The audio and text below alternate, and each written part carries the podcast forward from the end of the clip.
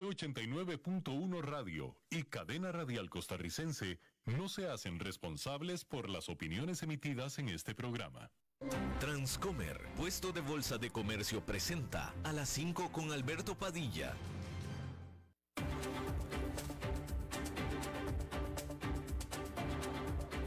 Inicia a las 5 con Alberto Padilla un programa diseñado con el objetivo de llevarte diariamente un tema de actualidad, acompañado siempre de reconocidos editorialistas, de lunes a viernes a las 5 de la tarde por CRC 89.1 Radio, a las 5 con Alberto Padilla.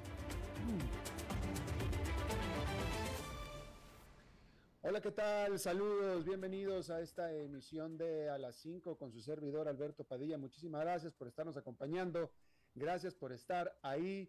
Le mando cálidos saludos desde la señal y las instalaciones de CRC 89.1 Radio en San José, Costa Rica, desde donde estamos transmitiendo hasta el punto, en el tiempo, en el espacio en el que usted nos está escuchando, porque estamos transmitiendo en varias eh, diferentes plataformas simultáneamente, por ejemplo en Facebook Live, en la página de este programa, a las 5 con Alberto Padilla.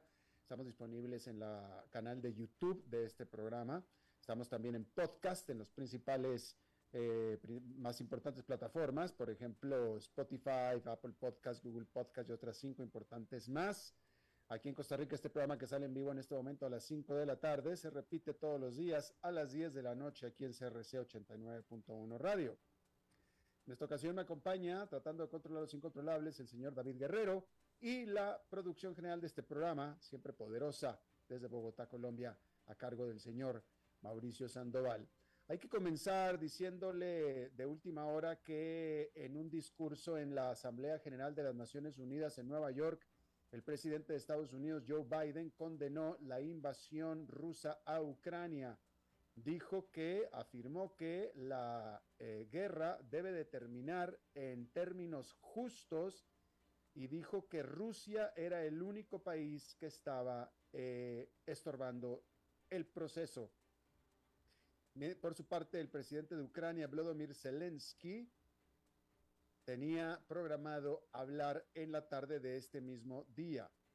El presidente de Rusia, Vladimir Putin, no, no, asistió a la Asamblea General, pero sin embargo, su canciller Sergei Lavrov va a dar su discurso a nombre de Rusia este sábado. Ahí mismo en Nueva York, el expresidente de Estados Unidos, Donald Trump, fue demandado por fraude por la fiscal general del estado de Nueva York, Leticia James. En esta demanda, en la cual también se acusa a tres de los hijos mayores de Donald Trump, que deben ser Donald Trump Jr., Ivanka Trump y Eric Trump, así como otros empleados más de la Trump Organization, eh, dice, afirma la, eh, la demanda que la empresa eh, hizo una mala representación de las propiedades eh, en su propiedad, es decir, de los activos en su propiedad, para así obtener créditos favorables y también eh, beneficios fiscales para así reducir sus obligaciones fiscales precisamente.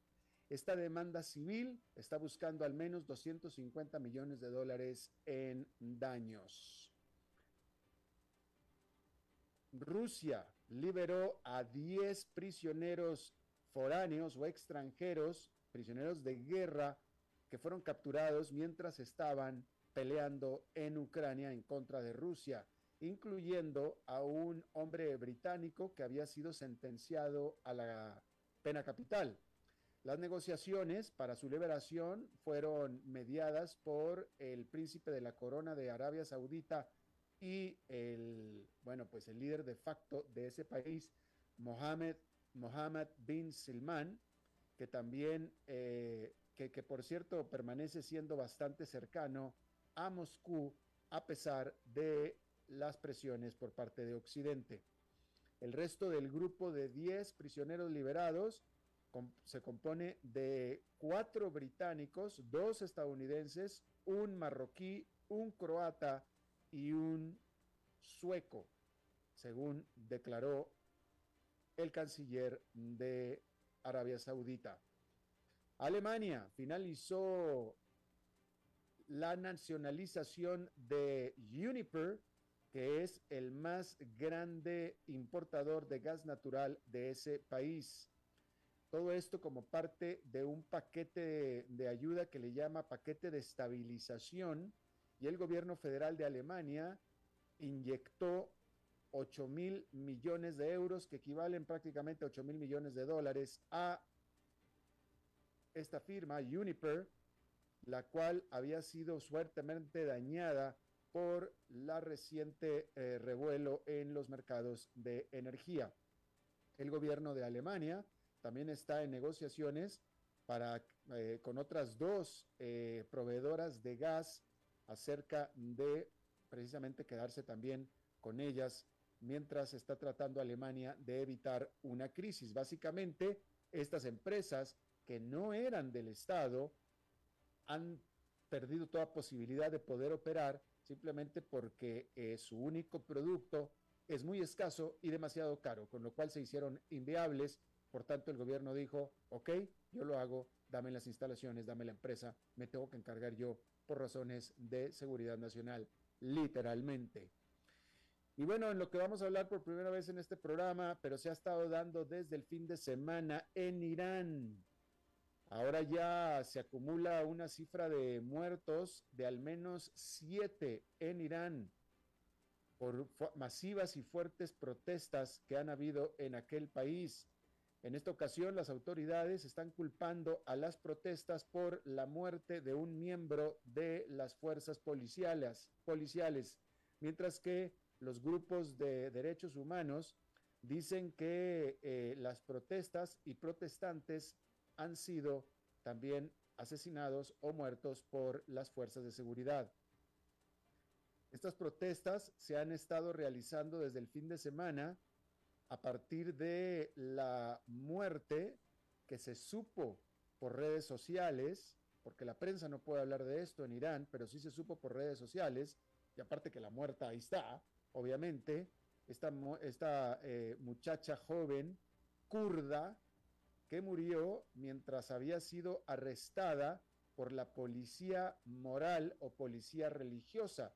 Esto es verdadero. En Irán hay dos policías, la policía normal, policía civil y la policía moral, que es una policía armada que se encarga de vigilar que las personas en su vida pública, digo, porque no lo pueden esperar a uno dentro de la casa, esperemos, pero que en su vida pública actúen y se conduzcan de acuerdo a los preceptos religiosos. En este caso, esta muchacha iba por la calle y no traía puesta de manera correcta o no traía puesta esta bufanda con la que se debía tapar el cabello. Por eso es que la arrestaron, la llevaron a la comisaría y adentro de la comisaría murió. Y de acuerdo a videos de redes sociales, murió, por supuesto, en un empujón que le dio un policía, puesto que esta muchacha se había vuelto, se puso mal, se estaba resistiendo a ser tratada, a ser procesada, y este policía la aventó, cayó, pegó de cabeza y se murió.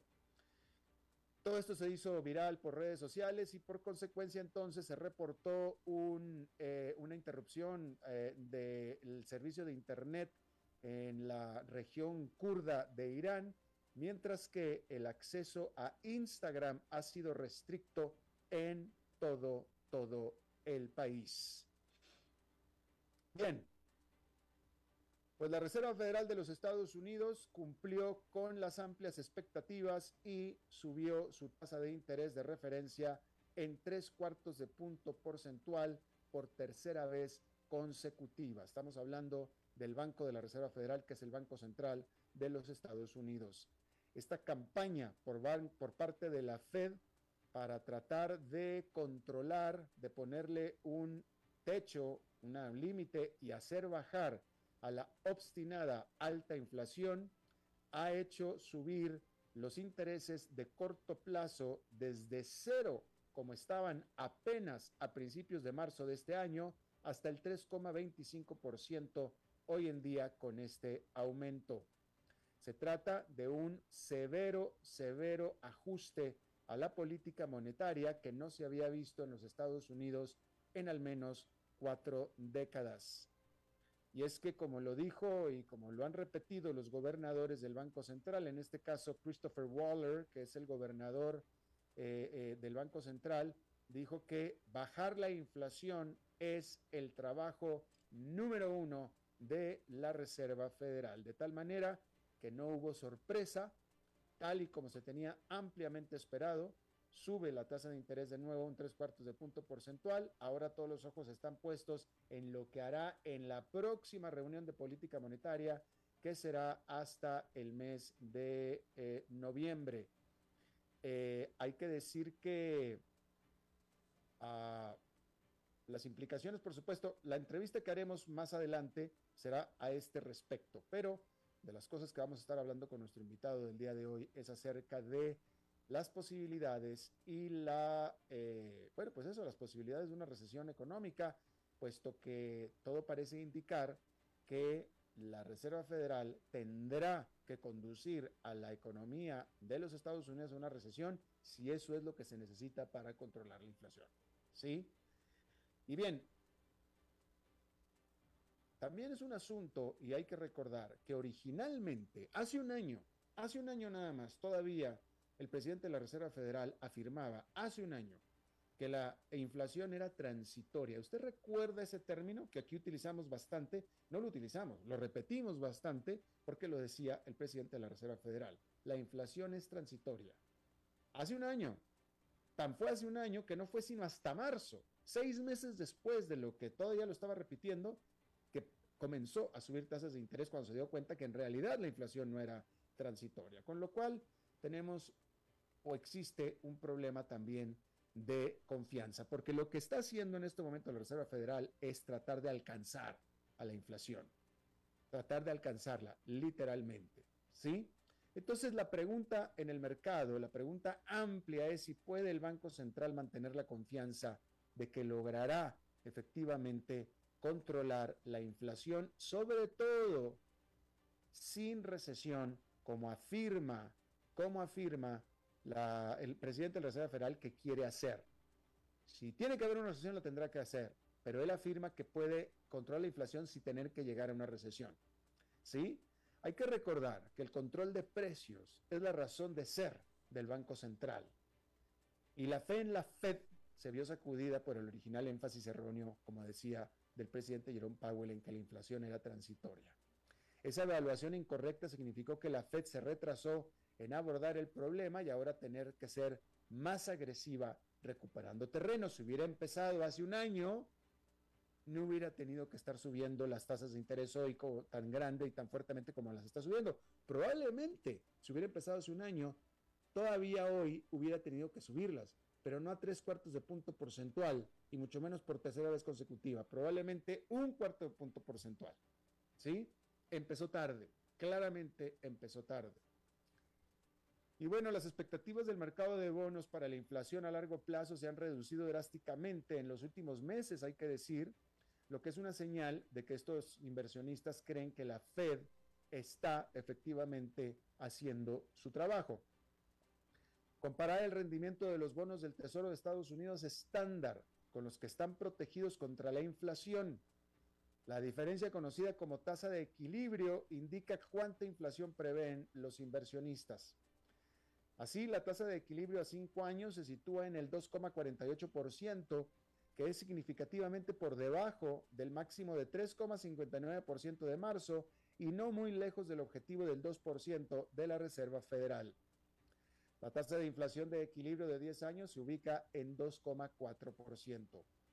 Los expertos aseguran que mucho de eso ha tenido que ver con el tono muy agresivo de la Fed y su promesa de seguir subiendo las tasas hasta que la inflación vuelva a estar bajo control. Y precisamente porque no fue una sorpresa esta fuerte, severa caída de tres cuartos de punto porcentual, el mercado se portó, digamos, como se venía portando últimamente. Es decir, a la baja, cayó. Pero cayó porque ya venía cayendo. Si hubiera habido una sorpresa, hubiera caído mucho más o digamos que tal vez hubiera habido una reacción violenta, vamos a decirlo así. Bueno, no hubo una reacción violenta, simplemente hubo una reacción normal en lo que ha sucedido en lo que va del mes. El índice industrial Dow Jones con una caída de 1,7%, una caída fuerte, pero ha venido cayendo. Está de bajada, está de caída. Los inversionistas claramente están esperando una recesión económica. El Nasdaq Composite perdió 1,79% y el Standard Poor's 500 con una caída de 1,71%. De nuevo, la entrevista de hoy será a este respecto. Y bien, en otra noticia, la noticia importante en esta jornada se dio muy temprano desde Rusia, cuando el presidente ruso Vladimir Putin anunció el miércoles una movilización parcial, le llamó él. Él le llamó movilización parcial de las Fuerzas Armadas. Sin embargo, el resto del mundo lo interpreta como una gran movilización de las Fuerzas Armadas de su país, convocando a reservistas en lo que es, en efecto, una significativa escalada de su campaña en Ucrania luego de que los graves reveses en el campo de batalla dejaran al Kremlin frente a una creciente presión para actuar. En un poco usual discurso nacional, el líder ruso también respaldó los planes para que Rusia anexe las áreas ocupadas del sur y el este de Ucrania en una aparente amenaza con represalias nucleares si Kiev continúa con sus esfuerzos para recuperar ese territorio. Esto se produce solamente un día después de que cuatro áreas controladas por Rusia anunciaran que votarán esta semana en un referendo sobre la separación de Ucrania y la anexión a Rusia en un plan que Kiev y sus aliados occidentales descartaron como una farsa desesperada destinada a disuadir una, contraofensiva exitosa por parte de las tropas ucranianas. Prometiendo que Rusia usaría todos los medios a su alcance para proteger lo que considera su territorio, Putin acusó a Occidente de chantaje nuclear y advirtió sobre la seriedad de sus palabras. Hablando después de Putin, el ministro de Defensa, Sergei Shoigu, dijo que convocará inicialmente a 300.000 reservistas. 300.000. Y esto es a lo que Putin le llama un movimiento parcial. 300.000. No 30.000, que serían muchos. 300.000. Solo se movilizarán aquellos con experiencia relevante en combate y servicio militar, según dijo Shoigu, el ministro de Defensa. Otra cláusula del decreto que entró en vigencia de inmediato impide que la mayoría de los soldados profesionales rescindan sus contratos y dejen el servicio hasta que la movilización parcial deje de estar vigente. Si están, si están, si están haciendo ese movimiento, quiere decir que lo que está pasando es que los militares están rescindiendo sus, contratos, están saliendo del ejército, están quitándose del frente de batalla. Y esta medida es para impedir eso, claramente. El Kremlin ha insistido en que lo que eh, ha insistido que en lo que lo que llama su operación militar especial, que es la invasión, pero ellos le llaman operación militar especial, en Ucrania va según lo planeado, pero los observadores militares han dicho que las fuerzas rusas están mermadas y cada vez más desanimadas.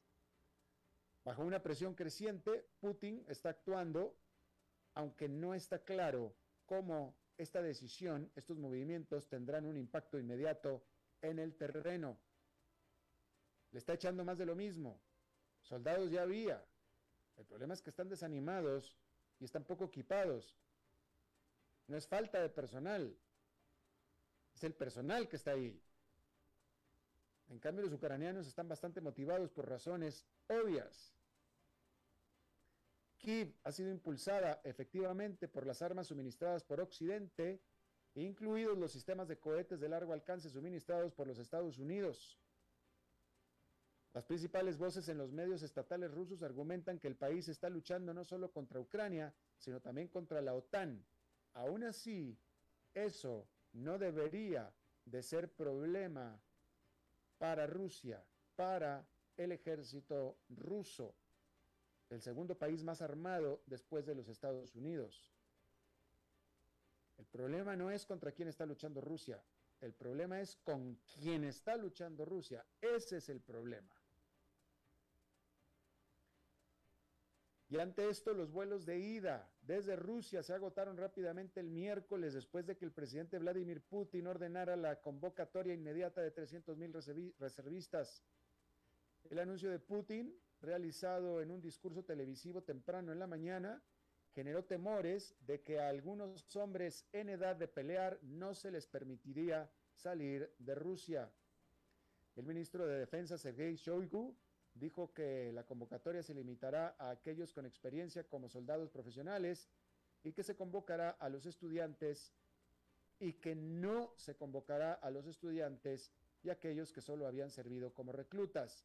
Eso es lo que aseguran. Evidentemente no le creen, ya que los datos de Google Trends mostraron un aumento en las búsquedas de aviasales.com, que es el sitio web más popular de Rusia para comprar vuelos y en Google, la frase más buscada fue cómo abandonar Rusia. Los vuelos directos de Moscú a Estambul, en Turquía, y Ereván, en Armenia, ambos destinos que permiten la entrada de rusos sin visado, se agotaron este miércoles según datos de Aviasales. Algunas rutas con escala, incluidas las de Moscú a Tbilisi, tampoco estaban disponibles Mientras que los vuelos más baratos desde Moscú a Dubái costaban más de 5 mil dólares, que es aproximadamente cinco veces el salario mensual promedio de Rusia. Y bueno, el ministerio, no, antes de eso, déjeme le digo que el dólar estadounidense subió a un nuevo máximo de dos décadas el miércoles después de que Rusia anunció la movilización de 300 mil reservas militares en una escalada en la guerra o la invasión en Ucrania. El anuncio de aparente amenaza nuclear hizo que el billete verde subiera un 0,4% frente a una canasta de divisas principales hasta su nivel más fuerte desde el 2002. Y es que los inversionistas suelen buscar refugio seguro en los activos en dólares estadounidenses en tiempos de tensión geopolítica. Los precios del petróleo también subieron. Los futuros del crudo Brent, que es la referencia mundial, ganaron más de 2%, subiendo un poco menos de, a un poco menos de 93 dólares por barril. La invasión ha aumentado el estrés para los inversionistas, ya que hace que sea más difícil predecir cuándo disminuirá la inflación y podría empujar a los bancos centrales a mantener una política agresiva durante más tiempo. También se suma a la incertidumbre en torno al suministro de energía, si bien las reservas de gas en Alemania se han llenado al 90% de su capacidad, persisten aún las preocupaciones.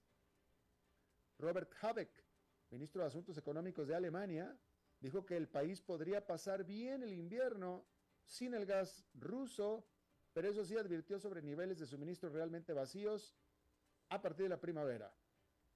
Y los costos, por supuesto, que están aumentando. El miércoles Alemania como decíamos, nacionalizó a su gigante del gas Uniper después de que de un intento de rescate de que éste no logró apuntalar a la empresa de servicios públicos. Las autoridades, respaldadas por el Kremlin en el este y el sur de Ucrania, anunciaron que realizarán referéndums para unirse a Rusia esta semana. Y eso podría marcar otro punto crucial en este conflicto. Bien, Y bueno, decir que el Ministerio de Relaciones Exteriores de Rusia convocó al embajador de Canadá y emitió una protesta por los ataques a la embajada rusa en Ottawa, dijo el ministerio el lunes. Dijo que un desconocido arrojó un cóctel Molotov en los terrenos de la embajada rusa en Ottawa. También dijo que manifestantes agresivos habían bloqueado la entrada a la sección consular de la embajada. Un portavoz del Ministerio de Relaciones Exteriores de Canadá Dijo que la violencia y el vandalismo no son aceptables y que las autoridades pertinentes están investigando el asunto, pero también aprovechó para decir, sabemos que los canadienses están conmocionados por las últimas imágenes que salen de Ucrania y no escatimaremos ningún esfuerzo para responsabilizar a Vladimir Putin y sus cómplices por los crímenes de guerra. Y es que las autoridades ucranianas dijeron la semana pasada haber encontrado 440 cuerpos en los bosques cercanos de Isium, una ciudad en el noreste de Ucrania, que las fuerzas ucranianas recuperaron a principios de septiembre durante una contraofensiva en la región de Kharkiv. Afirmaron que la mayoría de los muertos son civiles. El Kremlin rechazó el lunes las acusaciones de que las fuerzas rusas habían cometido crímenes de guerra en la provincia ucraniana de Kharkiv y dijo que eso es simplemente una mentira. Y bueno, cerca de 100 personas se reporta que fueron detenidas en Rusia como por, por, haber participado en protestas en la calle en contra de esta movilización convocada por el presidente Vladimir Putin, de acuerdo a la eh, Grupo de Derechos Humanos ruso OVD Info. Por supuesto que grupos anti-invasión, anti-guerra, hicieron un llamado para estas demostraciones, o de estas protestas, mejor dicho, en contra de eh, los planes y del anuncio de Vladimir Putin, que eh, habló de esta movilización parcial de 300 mil reservistas. Bien, ahí lo tiene usted. Vamos a hacer una pausa y regresamos con esta entrevista de hoy. A las 5 con Alberto Padilla por CRC 89.1 Radio. Desde los verdes bosques de nuestra montaña nos llega agua Cerros de la Riva, agua fresca de manantial que te permitirá vivir en equilibrio, proteger tu salud y la de tu familia, libre de sustancias químicas, envasada sin alterar su naturaleza a 2.000 metros de altura. Agua Cerros de la Riva, naturalmente neutral. Búscanos como cerrosdelarriba.gmail.com Llámanos al 8374-3229. Cerros de la Riva, Live Spring Water. Ok, gracias a todos por haber venido a la fiesta de despedida de don Alberto, quien cumple 30 años de trabajar para nuestra empresa. Y bueno, le llegó el día del retiro. Don Alberto, ¿por qué no viene acá y nos da unas palabras? Muchas gracias a todos. Solo puedo decirles que si alguien sabe de algún trabajito, que por favor me dicen. Es en serio. No me preparé para este momento y tengo que ver cómo consigo otro trabajo. No cometan el mismo error que yo. Transcomer, puesto de bolsa de comercio. Construyamos juntos su futuro. Somos expertos en eso.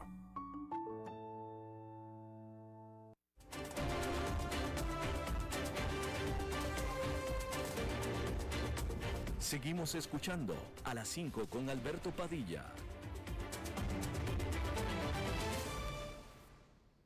Muchísimas gracias por continuar con nosotros. Vamos a analizar el hecho, eh, no por conocido menos severo, de esta macroaumento de tasas de interés de tres cuartos de punto porcentual, que no solamente es el macroaumento, sino es el tercero consecutivo. Decir que en marzo, repetir que en marzo, a principios de marzo, la tasa de interés estaba en cero.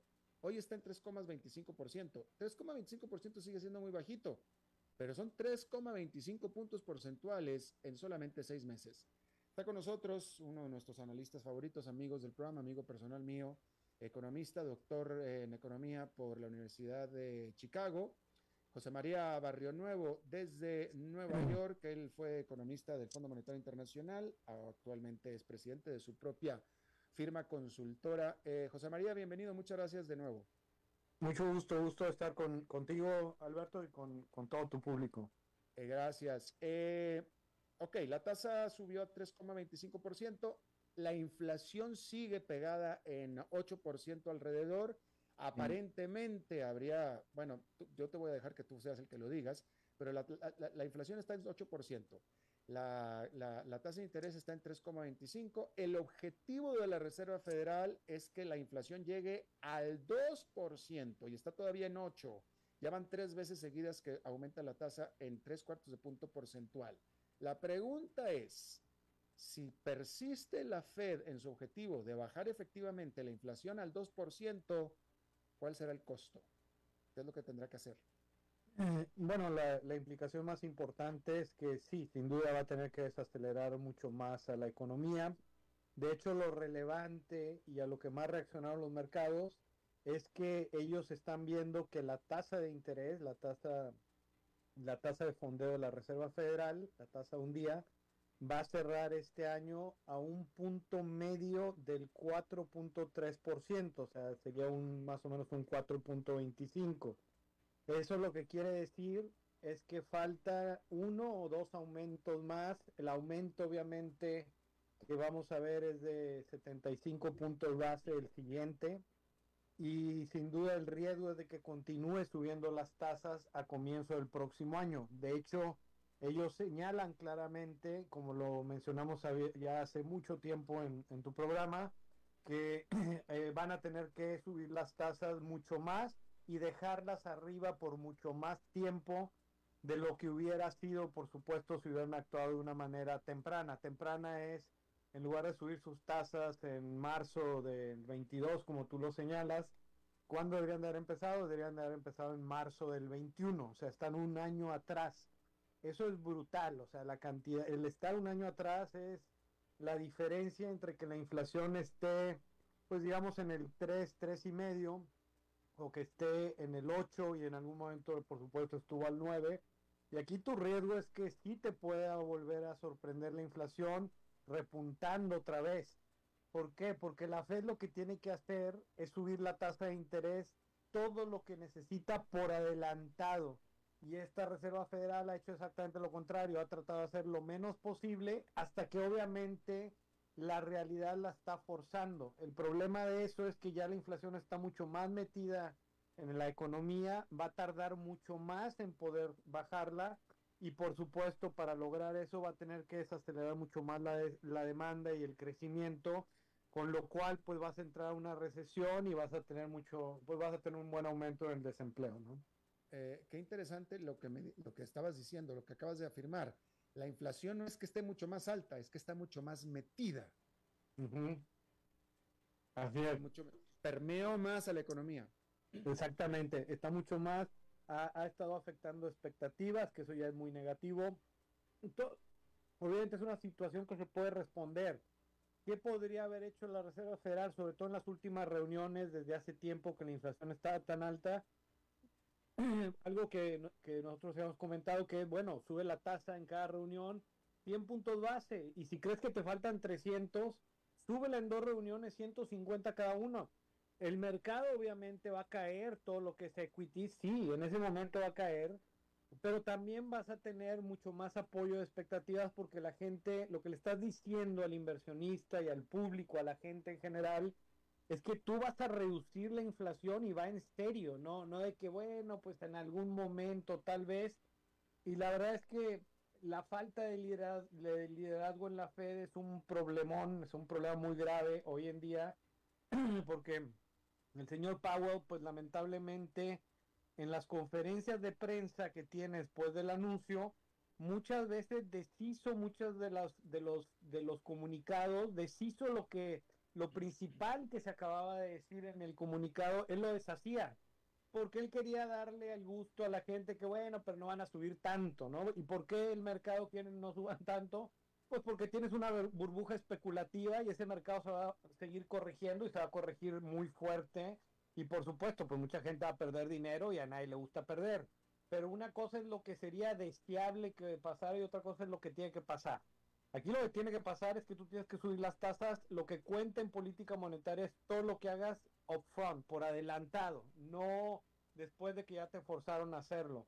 El mercado no ha revisado inclusive tanto sus expectativas porque la única ventaja de que sea una burbuja especulativa es que ellos obviamente son los más interesados en que no suban mucho las tasas, pero van a subir lo que se necesite para que baje la inflación.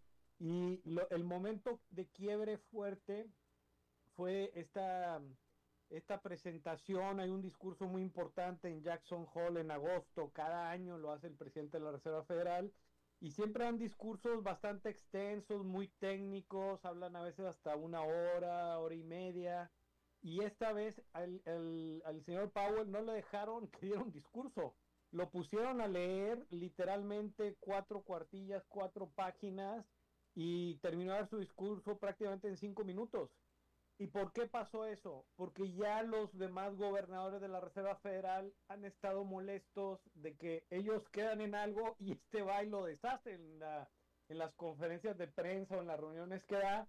Y ya mucha gente, muchos gobernadores han estado siendo mucho más activos en dar sus propias conferencias. Siempre han sido activos, pero ahora mucho más ¿Por qué? Porque quieren estar seguros que el mercado y la gente entienda realmente dónde están, no donde el otro señor les cree que están, etcétera.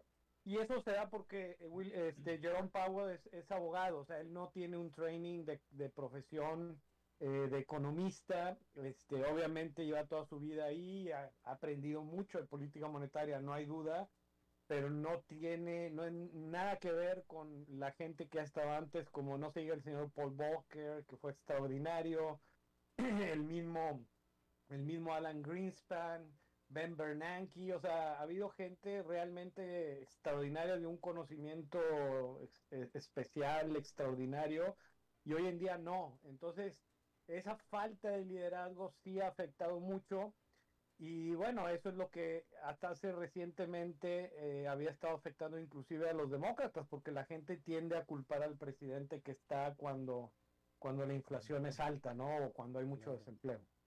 Claro, no, y de hecho, de hecho, sí, aquí lo estábamos viendo, que uno de los gobernadores del Banco Central o uno de los presidentes regionales del Banco Central, después de lo que dijo Powell en Jackson Hole y cayeron los mercados, y él dijo, qué bueno que cayeron los mercados, está perfecto, porque eso quiere decir que nos están haciendo caso por fin. No, que quiere decir que ahora sí ya no se entendieron. Porque lo que, le, lo que le costó a la Reserva Federal, y yo lo mencioné un par de veces, es que la Reserva Federal no sabía cómo decirle al mercado que faltaba mucho más. Y luego además estamos en el mundo este de la realidad virtual y paralela y de fake news y todo así, donde parece, lo, lo dijo una forma que en realidad no es gracioso, pero es gracioso por el nivel de, pues de ignorancia, lo dijo el presidente Alberto Fernández de Argentina, que la inflación, el problema es que todos esperamos inflación, entonces como todo el mundo espera inflación, hay inflación. Entonces, en esa, en esa realidad virtual, si tú no esperas inflación, voy a no haber inflación, pero así no funciona la realidad. Y la razón por la que hago este punto es porque no es nada más de que ahora sí ya va a subir la tasa, entonces ya el mercado tiene que hacer rally. No, es un proceso y el proceso lleva que primero el mercado se da cuenta que la reserva sí estuvo muy atrás, que eso ya debería haber sido muy evidente. Por eso el bono de 10 años ya está en 4%, le costó mucho llegar aquí y evidentemente entre más agresiva sea la reserva, más rápido va a bajar la tasa de largo plazo. Y lo que tú sí quieres, porque más importante que la tasa de la Reserva Federal, que es muy importante, la más importante es la del bono de 10 años, la de largo plazo, porque eso es todo el financiamiento que usas para hipotecas, para préstamos de, bienes duraderos, para automóviles, etcétera, para maquinaria, para inversiones. Esta es la tasa más importante. Y entre más, más fuerte eres en subir la tasa de corto plazo, más puedes anclar y bajarla de largo plazo, que eso es lo que quieres y ahí el daño en la economía o sobre la economía es menor. La tasa de corto plazo no la usa la gente para comprar nada o financiar nada, lo usa obviamente, es una cuestión interbancaria nada más. La relevante para la economía, la mayor, todas, todas son importantes, pero la más importante es la de mediano y largo plazo. Así es. Entonces, eh, José María, tú estás afirmando, de acuerdo a tu experiencia, a tu análisis, que la próxima reunión de política monetaria es otro tres cuartos de punto porcentual. Así es, y va a terminar este año, pues en, eh, por lo menos en 4%, pero, pero pudiera terminar más arriba. Faltan dos reuniones este año, ¿no es cierto? Sí, sí. Entonces, la, próxima tres cuartos, ajá. La siguiente de tres cuartos, y luego lo que están dejando más abierto, un poco más abierto, es la que sigue, y en la que sigue, pues lo más probable es que hagan 50, entonces pues terminaría en 4,5% en, la, en el eh, año. Eh, y déjame te pregunto entonces, eh, y, volvemos a, otra vez hacia al principio de esta entrevista. ¿Tú estás previendo, calculando que para bajar la inflación al nivel de 2%, que ese es el objetivo de la Reserva Federal, tendrá sí o sí entrar la economía en una recesión Y si sí, ¿qué tan severa y larga será esta? Sí, va a tener que entrar una recesión porque vas a tener que bajar fuerte la demanda para bajar las presiones inflacionarias. Hay que acordarnos cuáles son las causas de la inflación. un, gran, un grave error que cometió la Reserva Federal y que cometieron muchos otros bancos centrales es que ellos atribuían toda la inflación a los problemas de oferta, a la, al rompimiento de las cadenas de suministro, que obviamente fue producto de la pandemia. Esos son como choques de oferta, ¿no? Entonces decían, bueno, como es de oferta, en realidad yo no puedo influir o controlar eso, porque yo lo que puedo influir con política monetaria es la demanda. Y según ellos la demanda estaba pues bien, no estaba creciendo mucho y eso, eso no es cierto.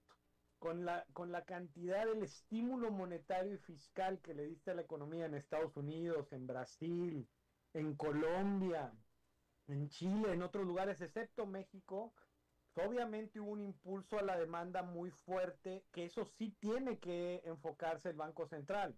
Lo que pasa es que ellos no querían reconocer que ellos fueron parte de, de generar esa inflación, lo cual sí es correcto. El problema es que ellos nada más lo atribuían a ese tema de disrupción y de oferta y por eso decían, bueno, pero no hay mucho que yo pueda hacer.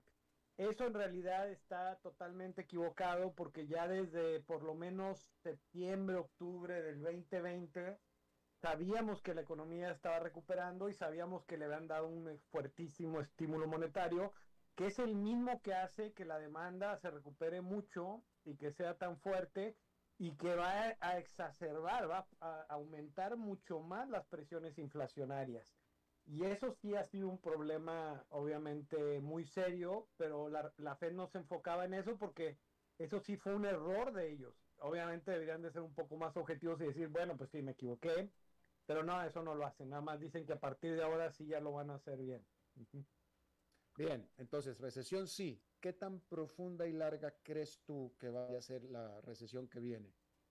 No creo que sea tan profunda, este, tampoco tiene que ser muy larga. Hay un riesgo de que sí, de que sí dure un poquito más, porque si te fijas, ellos mismos dicen que no ven que vayan a bajar mucho las tasas. Ellos las van a subir, pero no, no ven que las van a bajar demasiado rápido este, inclusive ven que más o menos se van a quedar en el punto a donde lleguen hacia fines del próximo año. Eso te dice que ellos reconocen que están tan atrás que aún si empieza a bajar la inflación, pues les va a faltar mucho para ponerle en una trayectoria donde claramente llegas a tu objetivo. Si quieres llegar más rápido, pues tienes que subir mucho más la tasa, ahí la economía se desacelera más, entras más rápido en una recesión pero también puede salir más rápido. El mejor ejemplo del único banco central que está terminando antes de la Reserva Federal, que eso es muy difícil de hacer y que va a empezar a bajar tasas interesantes, es Brasil. Brasil ya con su tasa de interés al 13.75%, que es brutal, tasas reales que ya están llegando al 6%. Pues obviamente la inflación en Brasil sí está cayendo muy fuerte, llegó al 12%, y ahorita ya está bajo del 9. Entonces en Brasil sí van a cerrar este año la inflación como al 7,5. Eso quiere decir que ahí sí pueden empezar a bajar la tasa y además lo positivo para Brasil es que va a empezar a recibir flujo de capital de inversionistas y eso va a fortalecer el crecimiento económico. Entonces, Brasil es realmente la historia del 2023, sobre todo si, si la, elección presidencial del 2 de octubre la gana Lula, lo cual es lo, lo más probable. En Estados Unidos la recesión, yo espero una recesión moderada. Moderada me refiero del menos 1%, una cosa así. La tasa de desempleo aumentaría en medio punto, o sea, 50 puntos base. Este, pudiera aumentar un poco más. Eso es lo, que la Reserva Federal está viendo 50 puntos base, pero yo creo que puede ser un poquito más, no mucho. Este, pero aquí lo relevante es lo rápido que baje la inflación. Y aquí el problema es que lo han hecho tan atrás y tan gradual que obviamente les va a llevar tiempo y eso es lo que es hoy en día preocupante. ¿Por qué? Porque entre más tiempo le lleva, evidentemente más presión vas a tener el crecimiento y menos vas a llegar a un nuevo equilibrio donde la gente dice, ok, ya terminó todo, vamos a empezar a invertir otra vez, vamos a empezar un nuevo ciclo. Ese es el problema de ir tan atrás como va la Reserva Federal hoy en día. Así es. José María Berro Nuevo, doctor en Economía de la Universidad de Chicago, economista, asesor de países, ex funcionario del Fondo Monetario Internacional desde Nueva York. Te agradezco muchísimo, como siempre, buen amigo José María, que hayas charlado con nosotros. Con muchísimo gusto, encantado de estar contigo. Muchas gracias, Alberto. Gracias, hasta, la, hasta, hasta la, próxima. Bueno, vamos a cambiar el tono de este programa porque es... Eh, eh, eh, ah, no, bueno, vamos a hacer una corte, entonces vamos a un corte que es con lo que corresponde y regresamos cambiando el tono de este programa.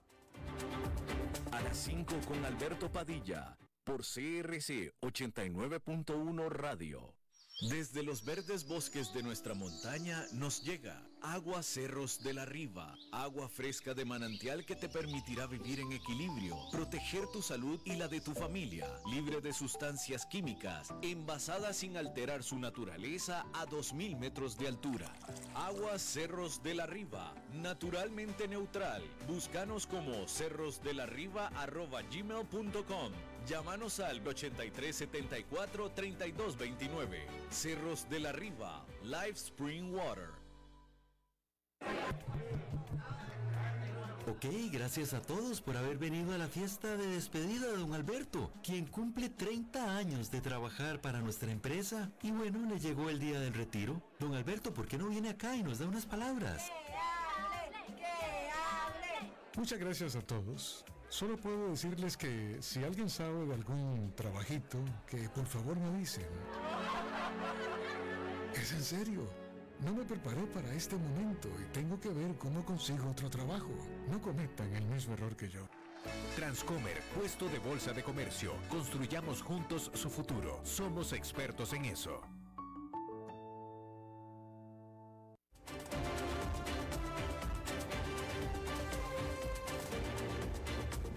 Seguimos escuchando a las 5 con Alberto Padilla. Bueno, gracias por continuar con nosotros. Ahora sí, como estaba adelantando, es hora de cambiar el tono. Esta es la parte donde cambiamos el tono en toda la semana en el programa a temas mucho más, mucho más amables, mucho más positivos. Y es donde se une a nosotros nuestra buena amiga Maritza. Si las, si las hojas del, del, no, ¿cómo era? Se unen. Ya sé lo que vas a decir y qué bueno que nos unamos, Maritza. Muy bien. ¿Por qué no se unen tus calzones y los míos? Algo así como era. Maritza, ¿cómo amor. estás tú? Ay, mi amor hermosa, claro. exótica, independiente, empoderada y en victoria. Muy bien, Maritza, muy bien. Me da mucho gusto escucharte y saludarte. Ay, mi vida, fíjate que desde aquí te veo un recuadro. Te veo, te puedo ver. ¿Por qué? ¿Por qué desabotonaste un, un, poco la camisa? ok. Listo. Ay, bebé, ay, qué borrongo lo está haciendo mi vida. Listo. Ya, ya, ya, Ando una camisa polo, no puede hacer más que eso. bueno, pero, bueno, pero, pero la cámara sí la podrías bajar un poco. Sí la, mira. No, sí, la voy a bajar, la voy a bajar para. ¿Quieres ver mi micrófono? Ay, mi amor, me encanta. ¿Quieres verlo? Mira. Bueno, bueno. Ahí está mi micrófono. Veme, veme cómo se lo ve. Mira, desde aquí se lo miro. Aquí está el micrófono. ¿Es que lindo está mi micrófono? Es un poco pequeño, pero bueno. Es un poco pequeño. Pero funciona, funciona bien. Es muy importante. Mi amor, y hablando de esos temas, este, qué vacilón cuando uno conoce a alguien y uno está como ligando, o, que de repente conociste a alguien interesante, como lo que te pasó a vos con, con tu novia, la, la, la, hippie, la que no se bañaba. No la superas, ¿verdad? Claro, sí se bañaba, sí se bañaba. No, se afeitaba, pero no. se bañaba. Dijiste que no se bañaba. Claro que se bañaba, no se afeitaba, pero no se, pero se bañaba. Eso, eso es cierto. Era eso. Sí, era... Bueno, claro. Bueno, imagínate, ¿verdad que hay olores? Cuando uno conoce a alguien que inmediatamente uno este, provoca... ¿Ah? Transporta. Sí, pero digamos, como que uno conoce a alguien inmediatamente y su olor, o lo rechazas o lo amas. ¿Te ha pasado? Sí, sí me ha pasado, sí. Y te ha pasado, seamos sinceros, te ha pasado, estando en la faena, que vos bajas por unos chescos y ya vos, ya vos, ya vos vas, a, ay, veme esta chiquita, vos vas ya este, bajando ahí, ¿verdad? A traer algún mandado y tenés que devolverte porque ah, vos decís algo no está bien aquí. ¿Te ha pasado? Sí. sí. Yo, creo que a to- yo creo que a ¿Verdad que todos, sí? a ¿Verdad todos que nos ha pasado. Hay olores que son muy fuertes. Hay, hay, hay frutas que tienen el olor como muy, muy, muy fuertecito. Este, y esas cosas, después es natural, es el ser humano. Pero te digo esto, Albertito, porque fíjate que hay una nueva tendencia. Bo- no, o, o nada. A mí me encanta porque yo soy revolucionaria y porque Ok. yo siempre estoy pendiente de lo nuevo. Veme lo que está saliendo ahorita. Tal vez es viejo y yo no me... Tal vez es tan viejo que se volvió nuevo. Esta cuestión se trata... Estamos hablando de esa nueva tendencia para encontrar pareja. Pero si es, eh, em, tiene que ver con, con los olores. Es Mm. una... eh, encontrar pareja a través de los fluidos corporales. ¿Fluidos u olores? fluidos. Ah. Fluidos corpóreos. Por ejemplo, en el caso de la mujer, pues bueno, eh, el de la vagina. Ok. Esto se llama, por si no me lo crees, se llama Vavin. No sé cómo se pronunciará. Es con V y con W. Vavin. Entonces, fíjate, veme, veme lo que está. Mira, ya, ya no te tengo en el recuadro. Te fuiste. Aquí estoy yo. Ay, qué imprudencia. Por no soy yo. Oh, ay, mi amor, qué guapo. Entonces, fíjate. Ay, qué atractivo. Y ese color te sienta bien.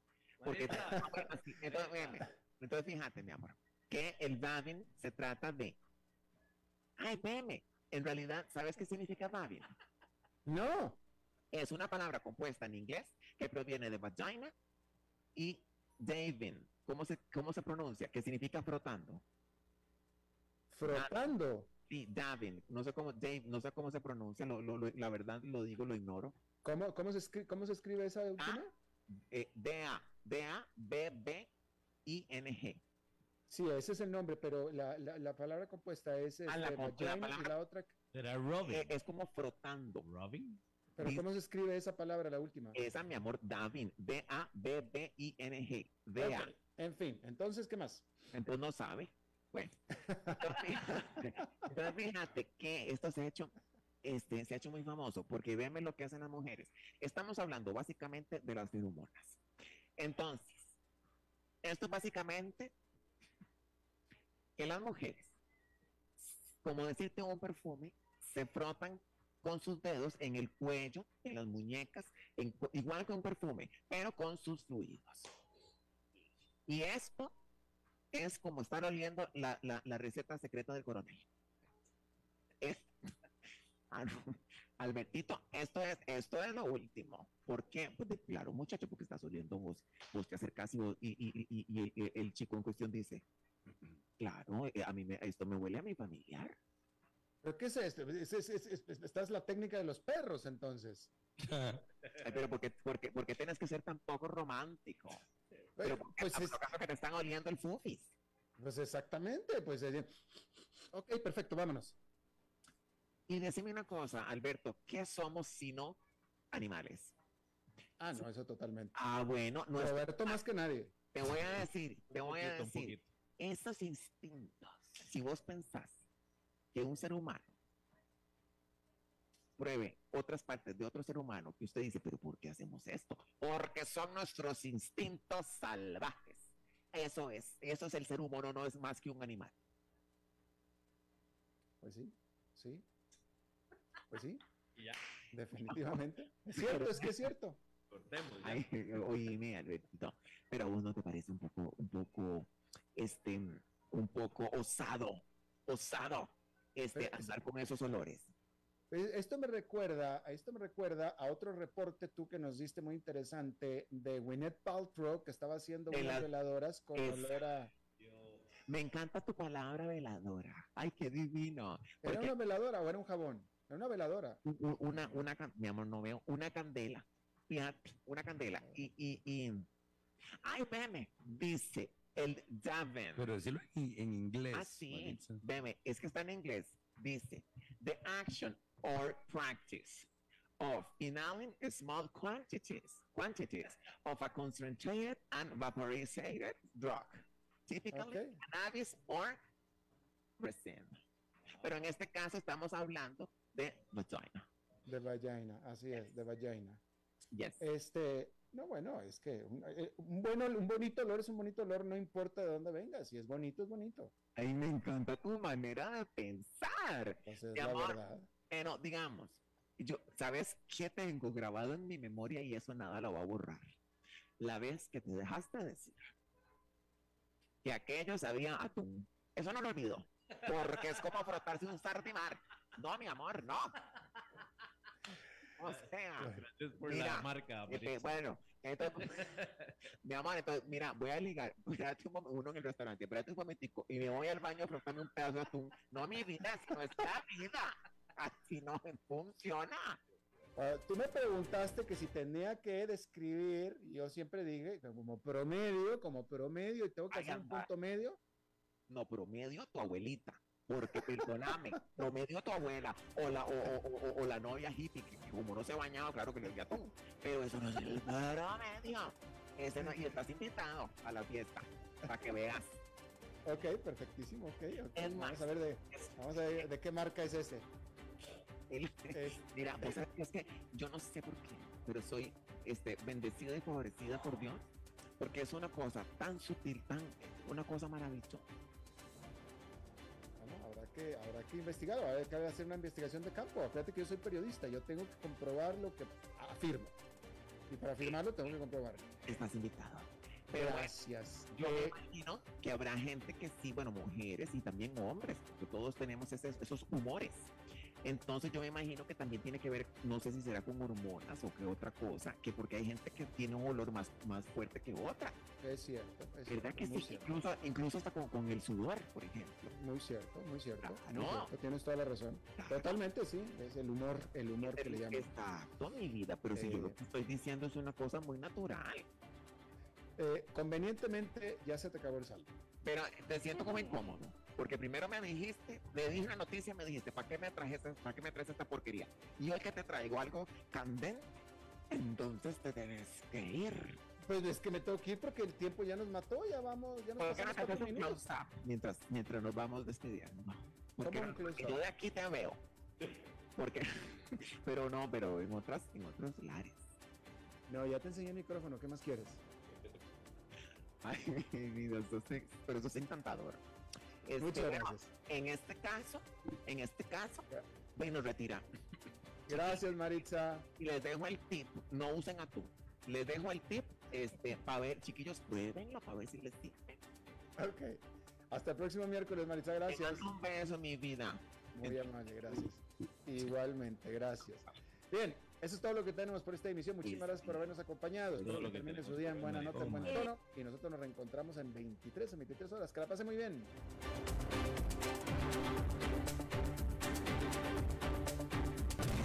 A las 5 con Alberto Padilla fue traído a ustedes por Transcomer, puesto de bolsa de comercio. Construyamos juntos su futuro. Somos expertos en eso.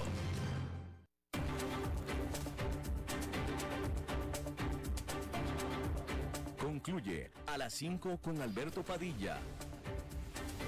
Un programa diseñado con el objetivo de llevarte diariamente un tema de actualidad, acompañado siempre de reconocidos editorialistas, de lunes a viernes a las 5 de la tarde por CRC 89.1 Radio, a las 5 con Alberto Padilla.